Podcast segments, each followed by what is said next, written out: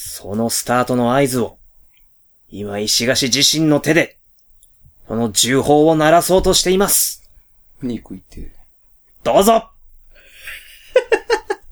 お、これで始めんのか。 どうしたパドックに入らない偏りシネマ界のゴールドシップ追い上げていかないといけないじゃん。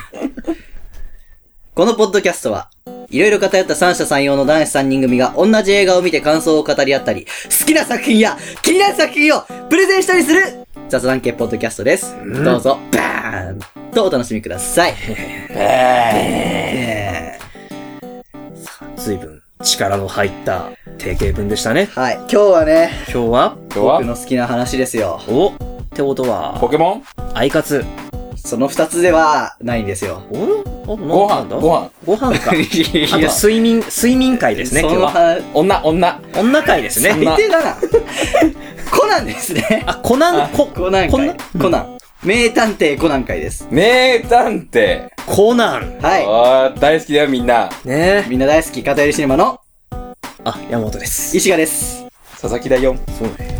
よく覚えてたね。いや、言わねえな、こい僕がつ。忘れてたもんはい。いつも忘れるから。はい。いやー、今日はですね、はいはいはい、このはい。間、ちょっと前に収録した回で、あのー、まあ、コナンの話をちらっと。あ、あの、一番非生産的な雑談会ですね。そう、黄色の弾丸見てきましたよという話をしたんですけど、はいはい実はフールに、えっ、と、黄色の不在証明うんほい。っていう、えっ、と、フルま限定、あ、そう、フール限定。あの、ヒーローの弾丸に先駆けて、その、中心となる赤いファミリー、はい前回ちらっと話した赤いファミリーを、こう、フォーカス当てた、まあ、テレビアニメの総集編みたいな、はいはいはいはい。やつが劇場で公開されてたんですよ。ええで、それがもう早くも、あの、フールに入ってて、おーで、まあ、俺もテレビアニメ見てるし、ある程度、あの、いいかと思って行かなかったんだけど、はい Hulu に入ってるんだったら、まあ見ようと。まあうん一旦ね。そう、ん一旦見ようっつって見たわけ。うんはいで、面白いんだよ。うんうん。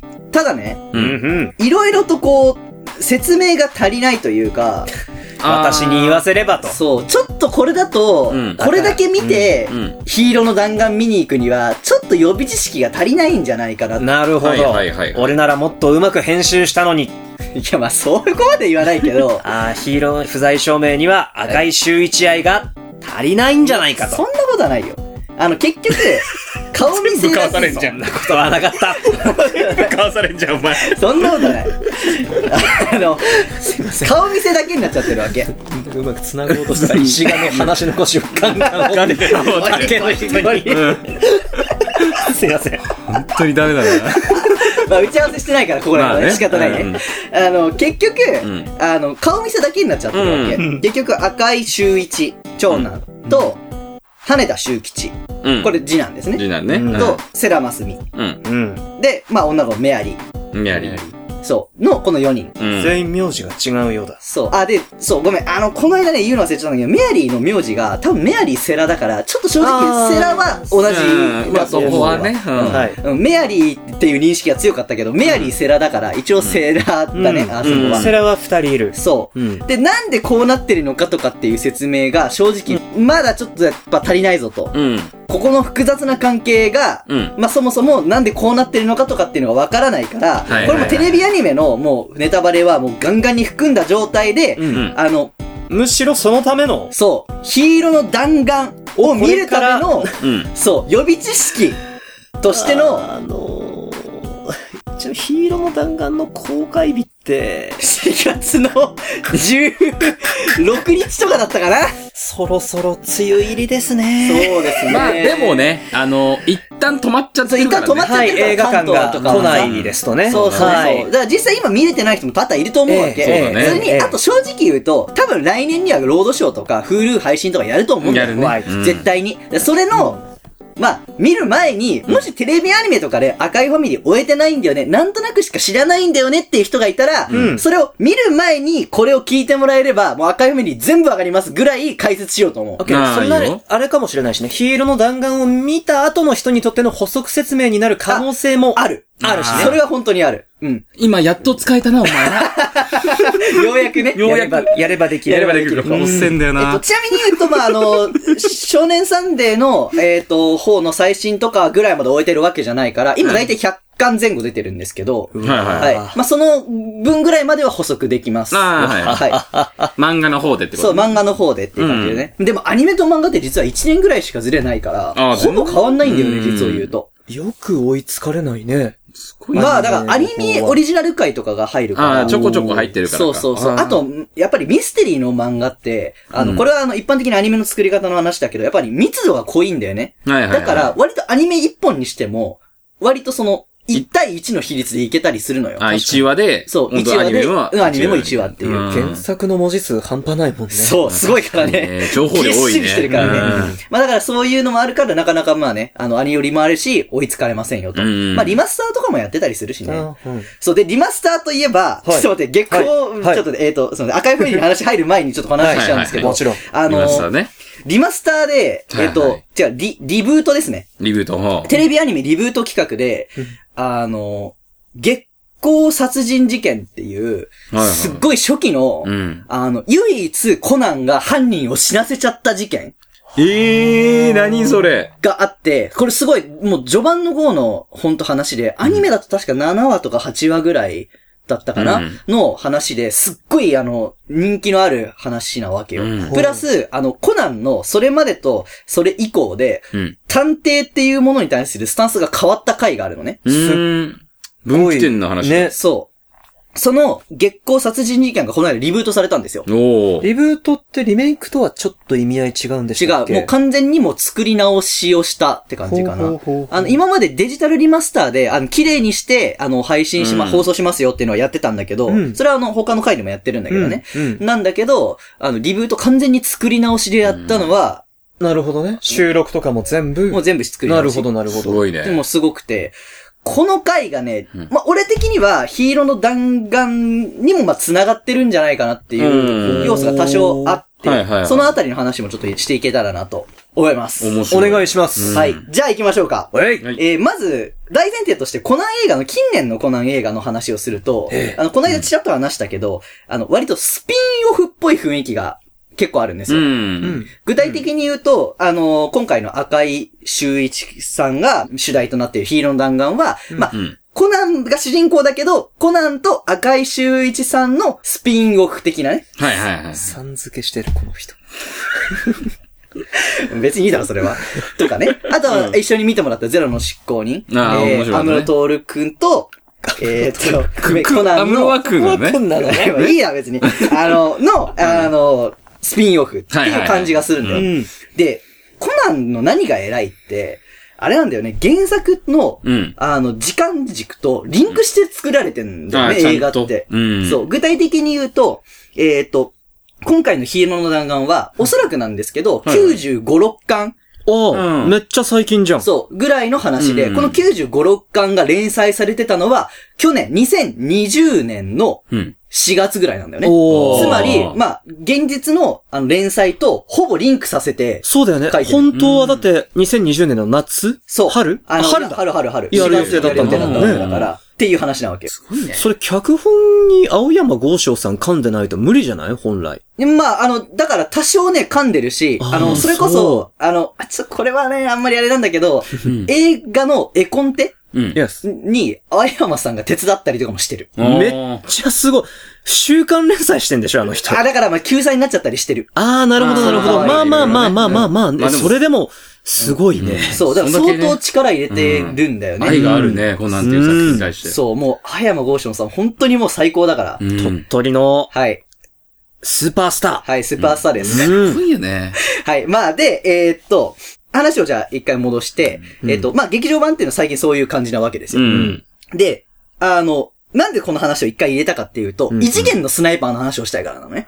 あたあ、なまーあ劇場版で言うと最後ちゃんとなんだろう、話がすごい進んだのが、スそれだよナなイパー。あピーンポンはい。コナンの映画って本編中の時間軸とか内容に関わる、つまりアニメで追ってる人だけは映画で見てない、映画も追ってないとわからなくなるような、うんあー本編のうん進行があるの、えーっと、ある場合がある。あるんだ。ぶっちゃけると、見てなくても困んないけど、うん。あの、映画先出しの情報とかあったりするのよ。あーへえ、うんああ、そう。へーそれが一番今回の話で話しとかないとまずいのが、異次元のスナイパーであるのね。ぬはいはい。はい。だか何ら年、前だっけあれ。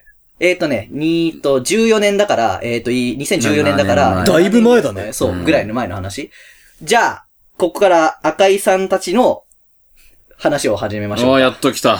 うん。はい。じゃあまず登場の話からいくと、え赤井えさん自体の登場は結構早いんだよね。確か30巻前後だったはず。確かにそんな赤井さんめっちゃ早かったなってイそメうージはあで、る。一番最初はバスの乗客として出てくるんだよ。うん。ああ、風そ邪う気味だのった。そいたわ。う。で、うん。そんなんあったな。灰原愛のさ、うん。センサーって知ってるいや黒の組織が近くにいると、はぁ、はぁってなっちゃうやつ。うん。えそれ肺かなんかに埋め込まれているのい違や、うなんかね、感覚である感んだよ覚ね。で分かる。ダシるッのクスセンス。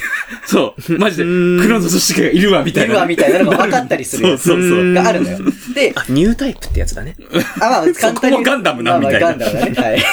まあ、っていうのもあったりするんだけど、結局、そういう描写とかも結構あって、うんあの、割と怪しい人物として最初から書かれてるんだよ。はい。確かにね。そあ、なるほど。赤い周知が近づくと、愛ちゃんが、はぁってなる。う。とかっていう描写もあったりする。ああー、はいはいはい。結構序盤の方でね。うんうんそう。で、まあ出てきたりして、で、誰かに連絡取ったりして、明らかになんか怪しい挙動をしているぞとうん。いう感じになります。うんで、話が進むにつれて、あ、この人、本当は違うんだな。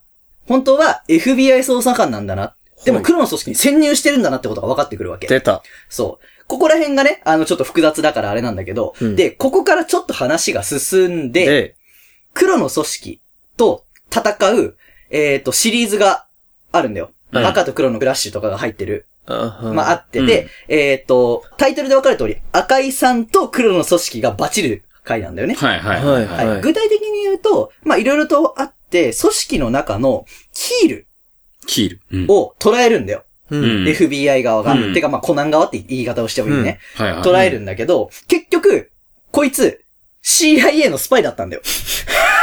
あ、出た。あの、見たことあるよ。もはやそ、スパイの方が多いのではないかと言われる、深刻な人材不足の黒の組織。そうそうそうそう そう。もう、ほとんどスパイやんけ、みたい な。まあまあまあ、いいんだけどね、それはね。うん。で、キール、捉えました。はいはいははいい。なんだけど、CIA の、あの、人だっていうのが分かったから、う。うんん。じゃあこれ、返そうって、 黒の組織になるわけよ。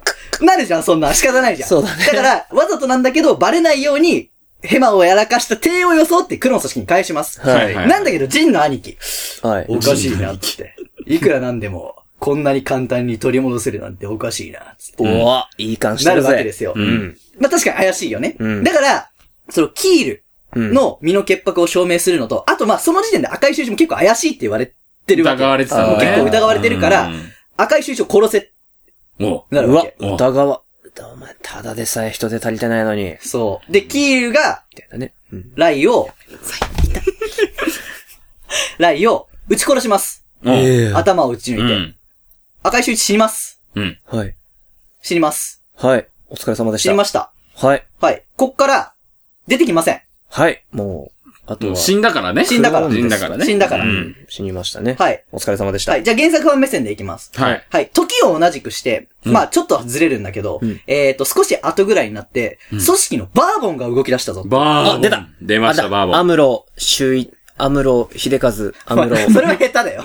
それわざとすぎるでしょ。最初に言ってんだから俺、アムロトールくんです。トール。トール君ですよ。あの、一応最初バーボンバーボン。うんがが、あの、動き出したぞっていうのが名前だけ先に出るんだよ。うんだけど、その時点で読者とかって、誰がバーボンなのか全くわかんないわけ。うん。あはで、しばらく経ってからアムロくん出てくるわけよ。ん。う。うんん。で、えっ、と、ちょっと話が展開していくにつれて、うんで、その当時で、また、同時期に出始めたキャラクターが3キャラクターいて、はいはい。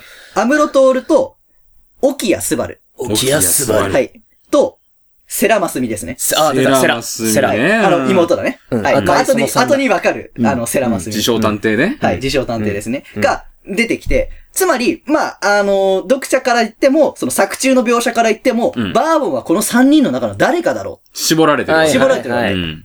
でも結局、セラマスミって、まあ、妹なわけじゃん、うん味方陣営ってのはもう、まあ、俺もう知ってるわけじゃん、うんで、まあ、アムロトールがバーボンだってもう知ってるわけじゃうん。んじゃあ、オキアスバルって誰なん誰こなんいつうん。話変わるけどさ、うん。うん。ガンダムって知ってる燃え上がれ。あそうですそうねね。あの、ファーストね俺はガンダムそんなに詳しくないんだけど、同じく。はい。あの、赤い彗星のシャアっているじゃないですか。いますあの、うん赤い修一さんのね、名前の元ネタとなった。元ネタのうんえーっと、名前、本名知ってます赤い周一。あ、ちげえよ。あの、ガンダムの方ね。赤い彗星のシャアの方の。うん。シャア・アズナブル。はいはいはうい。んそれね、偽名なんですよ。知らなかった。本名は、キャスバル・レム・ダイ君なんですね。キャスバル・レム・ダイ君。そうだね。えーっと、ちなみに、あの、諸星大って名乗ってたんですよ。赤い周一。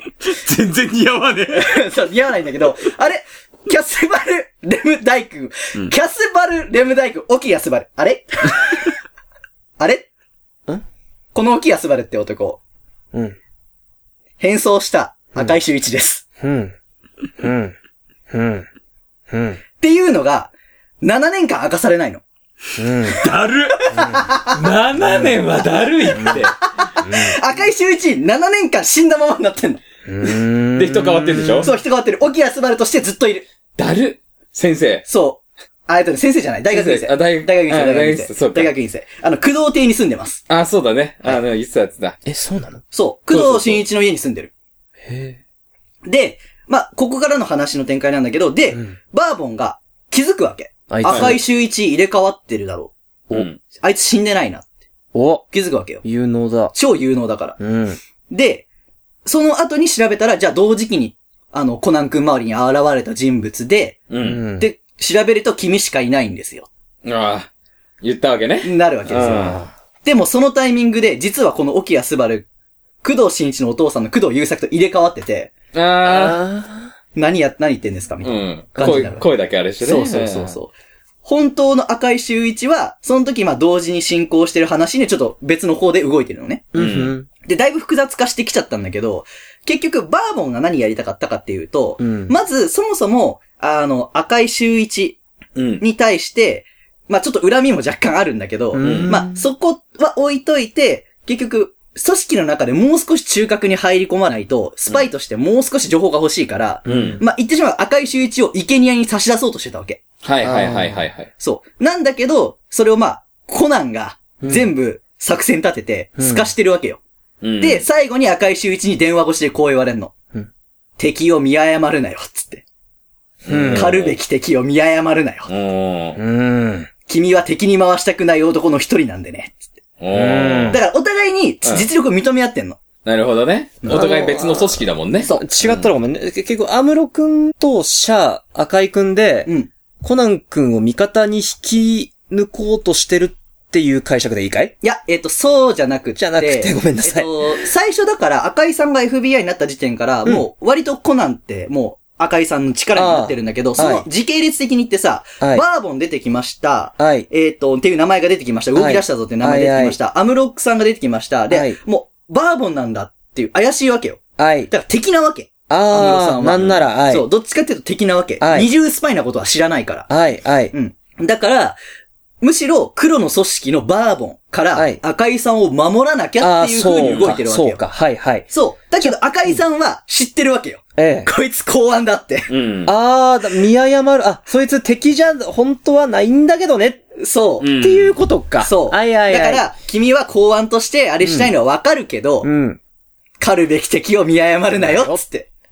うーん。本当はいがみ合うべきじゃないだろ分かってんのそうかだよね。そうだよね。敵の敵は味方ってことだよね。っていうことだよねん FBI と公安で、どうとでも協力すればいいじゃん。って思うけどね。うんまあでもそれぞれ独立組織だから、まあ、そうっかてい。うのもあるだからし、ねそうそうそうそう、っていう話なわけ。あはーだから、、死んでんでしょ ?FBI って表じゃんって言ってたじゃん。うん結局、沖谷すばるとして、うん7年間大学院生、7年間って言ってもその現実時間のね、うんあの、現実時間の7年間、あの、そういう風に潜伏してるから、うんその間は FBI でも死んだと思われてたわけ。うーん。その事実を知ってたのは、コナンと、工藤家のあの、両親と、うんああ。まあ、あとは、アガサは博士。ああ。かくまってたからね。そう。ちなみにこれ、灰原アイスら知りませんでした。ええはー。そうなんだ。そうだよそこ初めて知ったわ。そ今知ってるのは、だから、そこの人間プラス FBI うんと、うんあとは弟の羽田修吉だけ。ああーあ、将棋ね。そう、将棋将棋だだろうねね。。将棋野郎に関してはね、正直言うと、なんかね、こ、ここから活躍するぽいんだよね。まだあね、ーまだあのそうなんだろう、すっごい記憶力が良くて、うんすっごい頭がいいキャラとしての描かれ方しかあんまりしてない。あーななるるほほどどねね。活躍するのは多分、もう7年ぐらい寝かすのかいまあまあわかんないけど、うん結構寝かすかもしんない。えでもここからね、活躍しそうな雰囲気はあるんだよおうおねう。でもなんか、かせっ彼か女く彼ね女いるよね。そうそうそうそうそう彼女が、あれ、ピンチになった時来るかもね。えそ。流れ的にね。京極さんみたいな。ず、頭脳派京極さんみたいうな。まあまあまあ。そうさ、頭悪いみたいになってるけど。まあでもあれな のが、あ、これアニメとの連動の話なんだけど、えっと、原作か、原作との連動の話なんだけど、えっと、90何巻だったかな ?4 巻か5巻ぐらいで、あの、なんか、府警の連続殺人事件が起こるんだよね。はいはいだから、えっと、羽田修吉の、あの、彼女さんって、うんあれなんだよ。女性警察官だから。おい、うんおい、そう、危ないぞと。うんだからうん、お兄ちゃん、赤井秀一、まあ、過去沖谷すばるにメールして、弓田を守ってくれはいはいはい。行かれとんな、こいつ。そうそうそうそうそう。で、守るっていうシーンがあるんだよね。はいはいはい。で、それが実は、劇場版の中でも、そういえば、兄さんに弓田を守ってくれって言ったことあったよね。あーみたいな会話で、そう、タイミングに匂わせもあったりとか、そういうね、はいはいはい。こう、リンクもあるわけ。おもろいねなるほど。ちょっと話がね、あれになったけど、うね赤井秀一、羽田修吉に関してはそんな感じ。うじゃん。あ、セラマスミですね。セラさんセね。ラマスミに関しては、まず登場したタイミングから、江戸川コナンイコール新一に気づいてた節があるの。おー。ってことはもう事前に情報入ってる可能性がある。可能性がある。うん。理由としては、まあ、メアリーだよね。まあ、そう。お母さんが結局、ホテルで待ってたら、うん。お、お母さんの姿から、帰ってきたらずぶ濡れのお少女の姿になってたわけだから、うんもう体験しちゃってるわけじゃん。同。同じことをね。そうんだから、もうそれに、まあ、まず結びつきやすいってのが一個あるし、うんプラスもう一個言うと、実はコナン結構忘れてるんだけど、あのー出会ってからしばらくの間、うん。 10年前に、一回赤いファミリーとビーチで会ってるの。ほうー。ん。そうん。で、その時の面識があるから、メアリーは一応その工藤新一がちっちゃくなった姿だろうなっていうのも分かってるし、だって10年前だったら今のコナンぐらいだもんね。全く同じだよあよ。ーなあるほどの、だから、珍しくコナンの姿で、うんなんだろう、工藤新一の演技が見られる。ああ、なるほどね。そう、あの、やっぱ演技が違うじゃん。コナンってうん本当に子供らしく振る舞おうみたいな感じでやってるけど、うん確工藤新一の子供の時ってもっと、ま、生意気だから、なんか、なるほどなるほそど。うそうそう、その演技が聞けるし、それおもろいな。そう、工藤新一、名探偵ホームズのデッサみたいな、 言うの。いい、すごくいい。いいねなるほどね。それはいいおもろいわ。なるほど。そう、それはちなみにヒーローの不在証明でも取り上げられる。なるほどなるほどはいさすがにそこはポイントなんで、かなり。メアリーからすれば、あの時のガキかって。うん確かにそうだろうな。そうそうそう。で、メアリーに関しては、うんえっ、と、これね、めちゃめちゃね、ストーリーに密接に関わってくるんだけど、まず簡単に言うと、メアリーの所属は MI6 です。ああ、今シックスね、イギリスだイギそれうんうんイギリスの情報機関ですね。まあ、イギリスの方だから。はい、で、ある謎かけを出すんだよね。あの、うん誰にセラマスミ経由で江戸川コナン。ううんん。領域外の妹だって言えって。あーまあ、これどういう謎かっていうと、まあ、まず領域外の妹ってパッとわかるのはさ、あ、うん単純に薬飲んで、まあ、こううん兄弟的な感じかなって思うじゃん。うんシスターって、綴りで言うと、sister なんだけど、領域外、領域ってのはテリトリーだうよね。ん。うんテリトリーのテリって、英語では ter って訳されるんだよ。うん。シスターの後ろの ter を取って、sis。今 mi6 ってうん、イギリスは sis が正式名称だから、うん。そう、SIS の所属だよっていうのを推理できるかっていうのをテストしてたの。めんどくせえな ーめんどくさい女だな、こいつ。あーめんどく絶さいね対関わりたくないわ。マジ、こっちがわかんないって言うわ、マジうで。ん。分かったとしてね。 何おー。こいつ。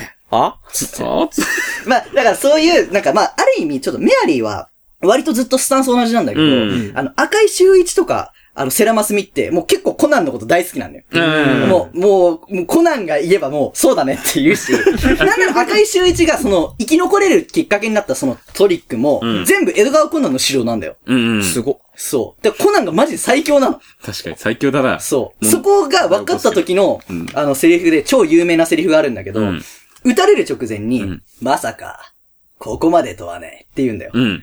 これ、普通に考えたら、撃たれる直前に、うんもう、あ、ここまでの命か、みたいなセリフだと思うじゃん。うん。なんだけど、違うんだよ。頭を打ち抜かれるところまで、うんもう全部推理して、準備してた、まさか、ここまで推理していたとはねってシナリオ通りだみたいな。そうそうそうそうそう、意味だったの。の。それが分かった時の、この、そう当時リアルタイムで追ってた俺ら はね、うわーってなるわけ。コナンすげーだね。そう。それはやばいな。これがもうめちゃめちゃ熱いですね。ああ、それやばいな。はい。で、ちなみにその、沖谷すばるイコールうん。赤い周一っていうのが、わかるのが、2014年頃に連載していたヒーローシリーズなんだけど、はいはいはい。最初に話したじゃん、異次元のスナイパーの話しないとまずいっていうう。ん。はい。異次元のスナイパーの時って、公開日2014年4月なんですよ。う。うんん。で、当然その時ってリアルタイムではまだ赤井秀一さん死んでるって思われてるわけ。うんああ、そうだ。そうう、んで、異次元のスナイパーってタイトルじゃん。うんだけど、全然出てこないわけよ。うん正直言うと。沖谷すばるは出てくるよ。うん。たまにね。うん。たまに出てくるんだけど、で、和中の中で、なんか、すごいスーパー、なんか、スナイパーがいたんだみたいうんな話とかも出てくるんだけど、結局最後の最後で、こんな距離で狙撃できるのは、もう今は消息不明になってしまったあの FBI のあの男しかいないっうん。て話になるわけ。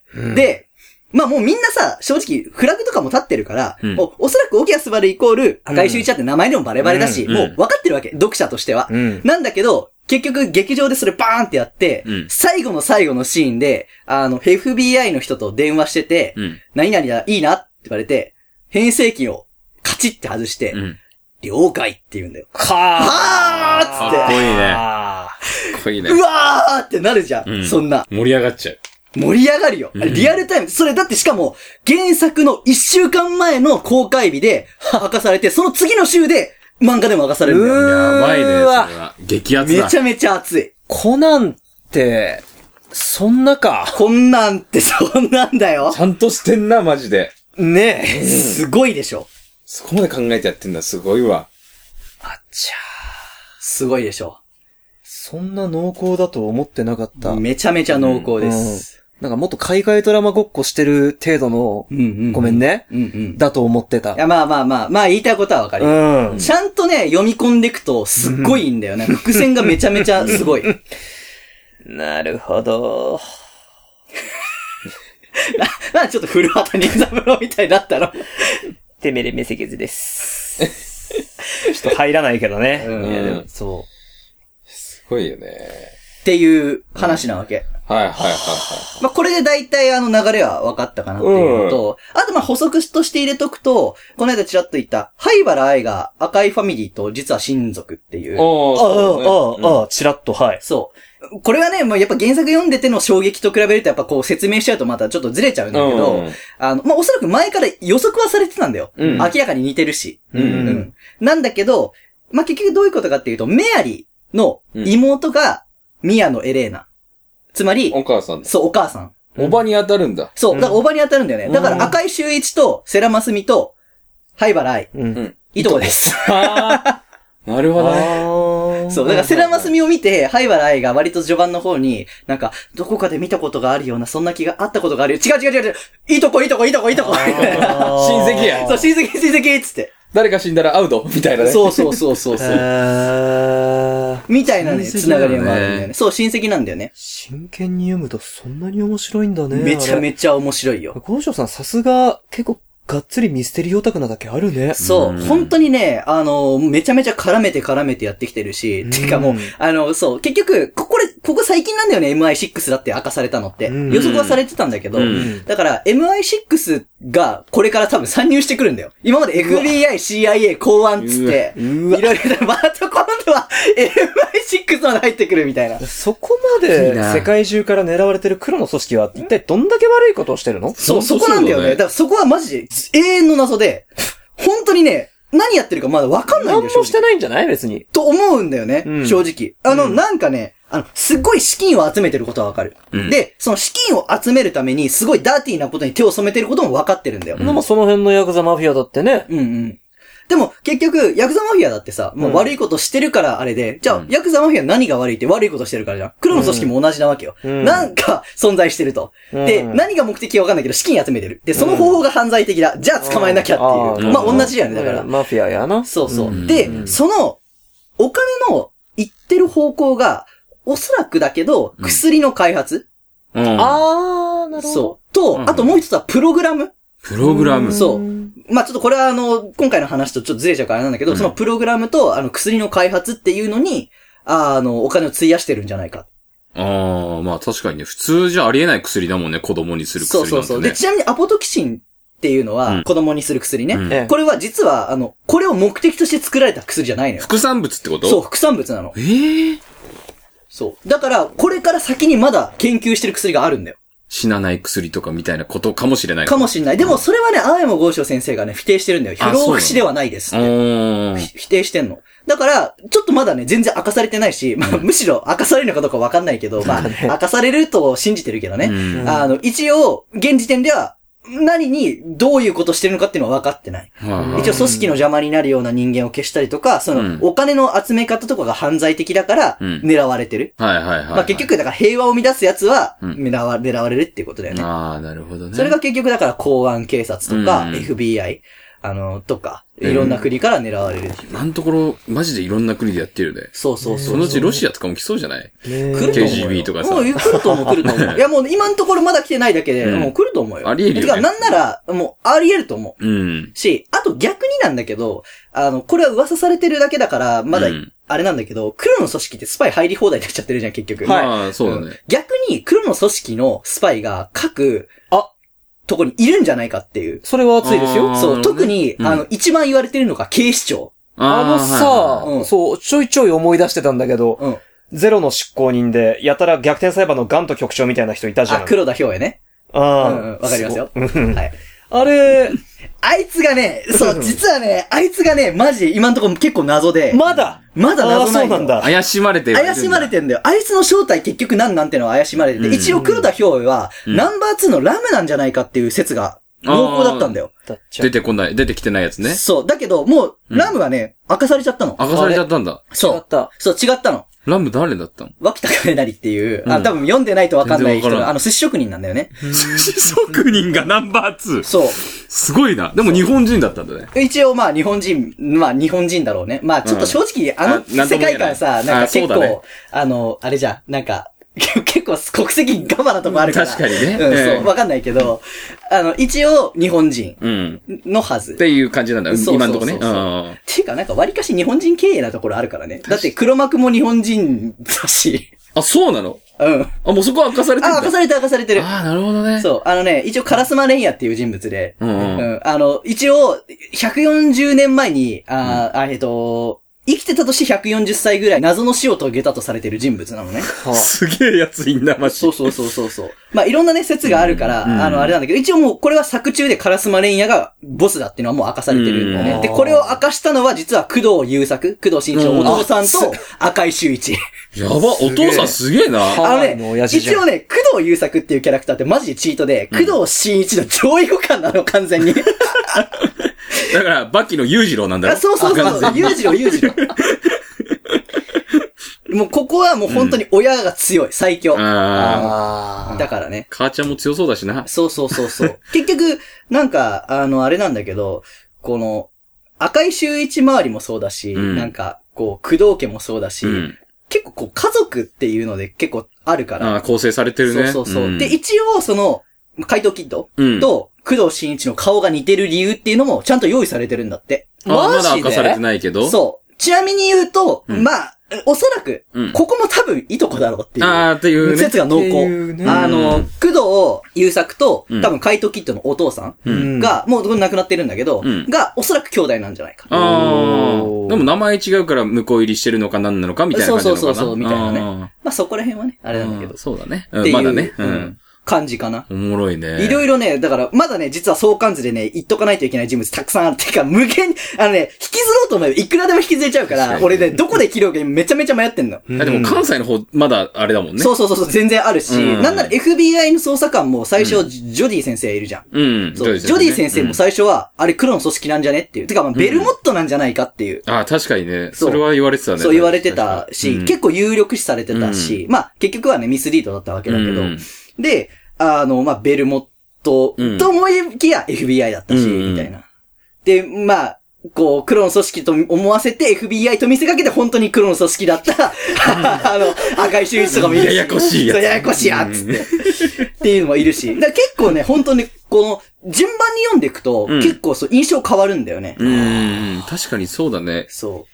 で、赤井さんは本当かっこよかったのは復活劇だよね。うん。で、それを考えたのが結局全部江戸川コナンだったっていう時の、うん。もう、カタルシス。やばいね。コナンすげえ、工藤新一って何ってなる。やっぱ主人公だなっていう感じだね。うん。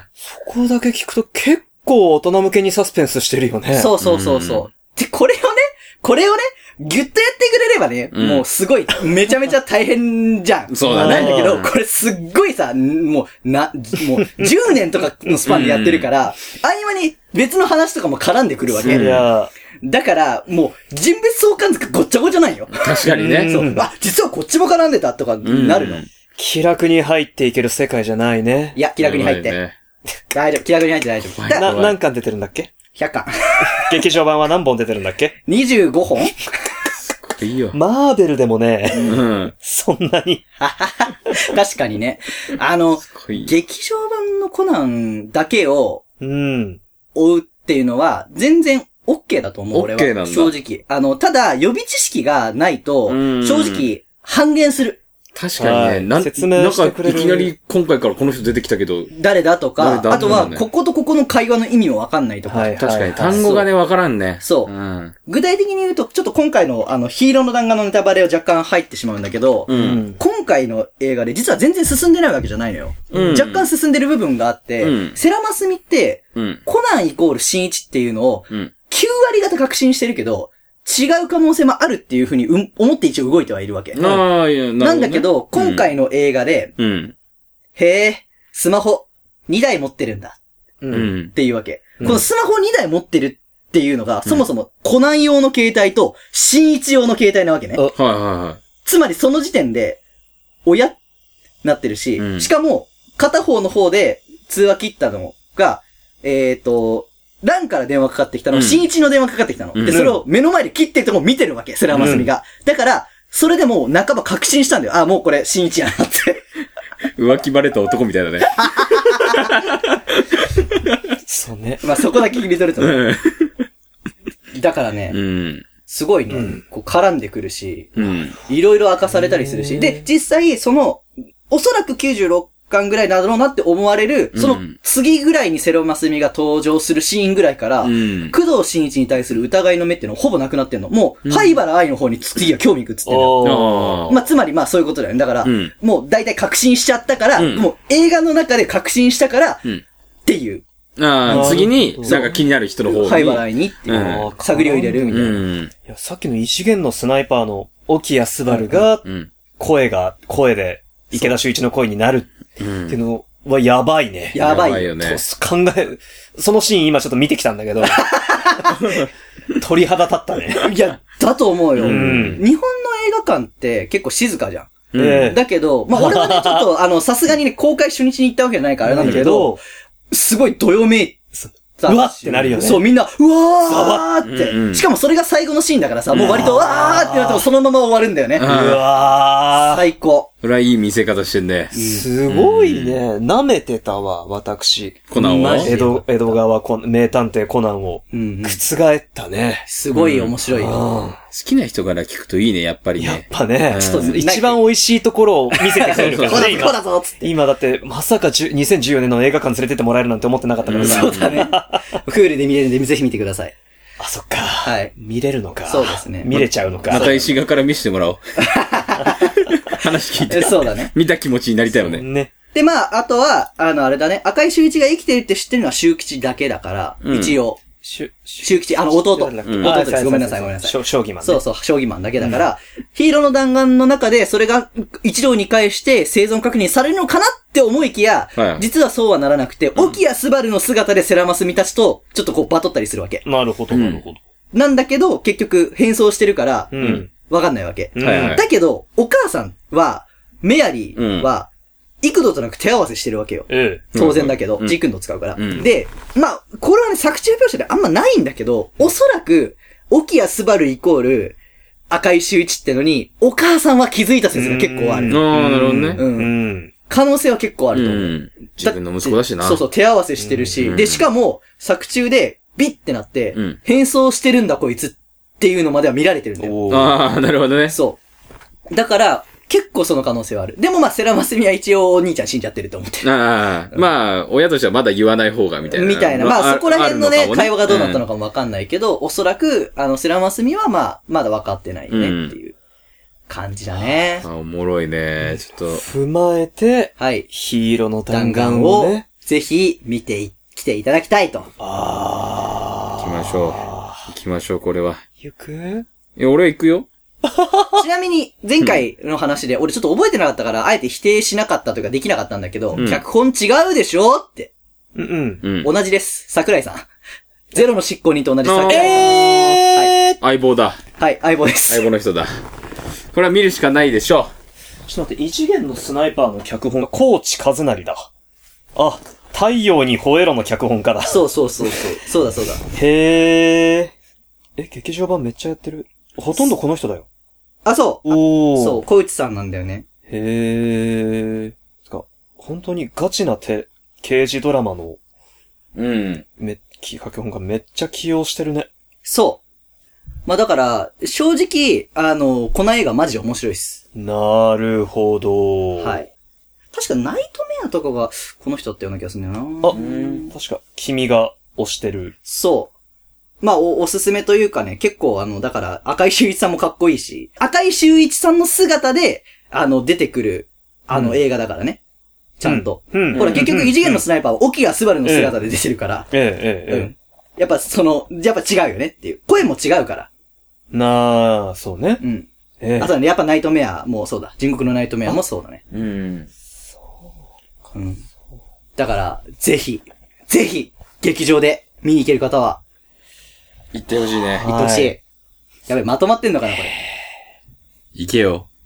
行く俺は、毎回あの石賀が進めるときは行く。おー、なるほど。あの、結局、俺も毎回毎回進めるわけじゃないから、なんでかっていうと、コナン好きは楽しめるけどっていう回と、あのあーコナン好きじゃなくても楽しめる回とかあるから。なるほどね、なるほどね、なるほどだね。から前回のやつは別に進められなかった。そうよね。なんかどうって聞い忘れたけて、どいや別にって言ったから、ん俺は見に行かなかったけ京ど。極さんの回だっけ根性のフィストだね。そうそうそう京極さんと怪盗キットのうん。あ話なんだけ。 ど、あのね、あれはね、うんとね、ガンダム。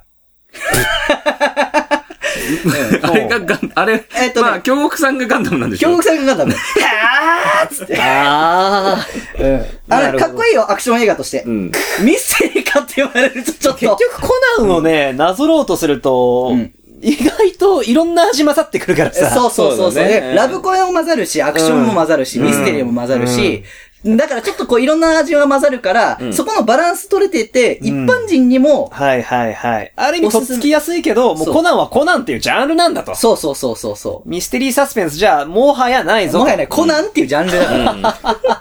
そこなんですよね。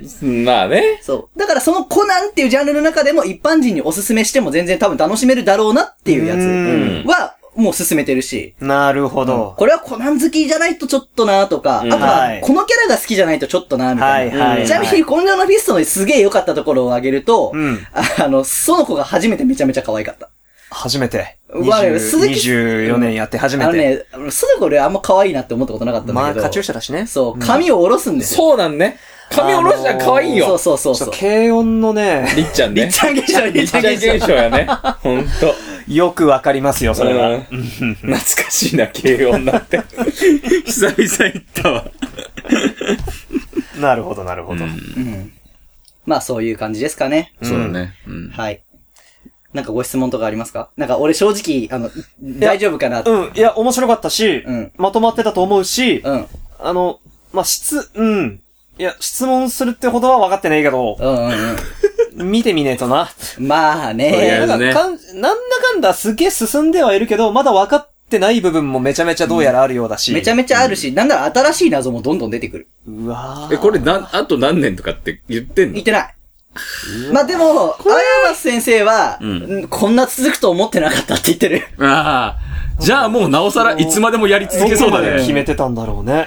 広が、広げちゃったら、うんもう広がっちゃったのかな。うんあーかもしれあないねーあーあーみたいうんな。うんどうすんのこれみたういん。な。そうそうそまあでも、ある程度なんか、もう黒の組織の、なんか、まあ、ナンバー2まで出ちゃっ出ちゃたってし、るからねそう、トップも出ちゃってるから、うんあとはトップが存命なのか、まあでも存命なんだよね。生きてはいるんだよ。うんまあもしくは世襲制の可能性もあるんだよね。あああ、そういうそう、カラスマレンヤっていう名前を世襲してる可能性もあるし、はいはいはいあ。まあずっと生きてる説もあるし薬がそれ日本っぽいね絡んできそうそうな。んまあ薬もあるしね。ううんん、だからそこら辺がどうなるかわかんないし、あとベルモットがずっと同じ年で年齢止まってるっていうのもあるし、ううん。確かにそれも不思議だよね。そうそうそう。それも薬なのか何なのかとかって言われてるし、んもういろいろね、こう、ほんと謎はめちゃめちゃあるんだよね。ん。うんそこをどんどん解明していったり、どんどん謎が増えたりするのが名探偵コナンです。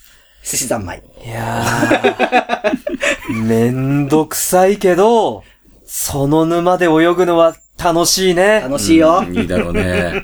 うん。はい。はい濃密な44分ってところかいまあ45分ぐらいですかね。はいはい。偏りシネマ、はい。ツイッタはい。ー、インスタグラム、はい。やってます。アットマーク偏りローマ字シネマ英語。はいあなたのコナン愛。はい。ね。コナンオタクフリークの方、はい。石菓子にぶつけてあげてください。はい。あ多と、分受け止めてくれます。そうですね。あと、これわかんないとか、うん。ちょっとわかりづらかったとか、うんちょっと俺もね、まとめ、まとまって話せてるかわかんないからね。ちょっと何か質問あったら、ぜひ。はい。はい。ハッシュタグ偏りシネマ、カタカナでも受け付けております。メはーいルアドレスは3スタッフスアトマク Gmail.com です。はい。よろしくお願いします。ます。はいということでお相手は偏りシネマの山本と、石形佐々木でした。でした。そうだね、そうなることね。はい、少し落ち着きまして、居残りシネマの石川です。いやー、なんか熱く話しすぎてなんか抜け殻みたいになっちゃった。 いや、あの、ちゃんと話せてたかななんか、もし分かりづらいとかあったらちょっと、あの、さ、最初考えてきてた話順番通りに話せなかったから、あれ話したい、これ話したいってなっちゃったから、うん、なかなかね、ちょっと分かりづらいとか、質問とかね、あったらね、ぜひ聞いてもらえればなと思います。あの、今日、の話の中で、あんまり話せなかったんだけど、セラマスミちゃんがマジでめちゃめちゃ可愛いっていう話で、最初の登場シーンは、あの、男だって間違われるんだけど、いや、あんなね、可愛い子をね、間違えるなんて全くって思うけど、まあ、ボーイッシュだし、まあ、わかるよ。あのー、日高のり子さんのあの少しハスキーめのね、声でね、すごく、あの、まあ、ちょっとボーイッシュだから、まあ仕方ない。間違えてるのも仕方ないけど、まあでも、にしたってね、ちょっとこう、あるじゃんっていう感じですね。はあ個人的にやっぱり一番今日話した中で熱かったなっていうのは、あの、安室徹さんと沖谷すばるさんの、なんか、君赤い周一だろっていう、まあそういうこうやりとりがあるんですよ、工藤くんの家で。で、それを裏でコナンが聞きながら、いろいろまあ指示出したりとか声を出したりとかして、なんとかするっていう。あそこのなんだろうね、このバチバチ。すごいもう、めちゃめちゃいいよね。で、それの裏で、あの、赤井さんを、まあ、出すために、炙り出すために、同じ FBI のジョディ先生と、えー、キャメルを追いかけるあの、カーチェイスのシーンと、ピリピリした会話とのその対比。で、最後の最後に、実は、工藤優作でしたっていうこの安堵感。あそこのシーンはマジでいいね。まあ、てかあのなんかヒーローのシリーズとかね、あたりは全部コナンがマジでかっこいい主人公。ぜひ見てほしいな見てほしいなと思います。なんか全然まとまってないけど、ちょっともう抜け殻だから許してほしいな。はい。というわけで、ぜひヒーローの弾丸見てもらいたいなと思います。来年の映画も楽しみだな居残りシネマの石賀でした。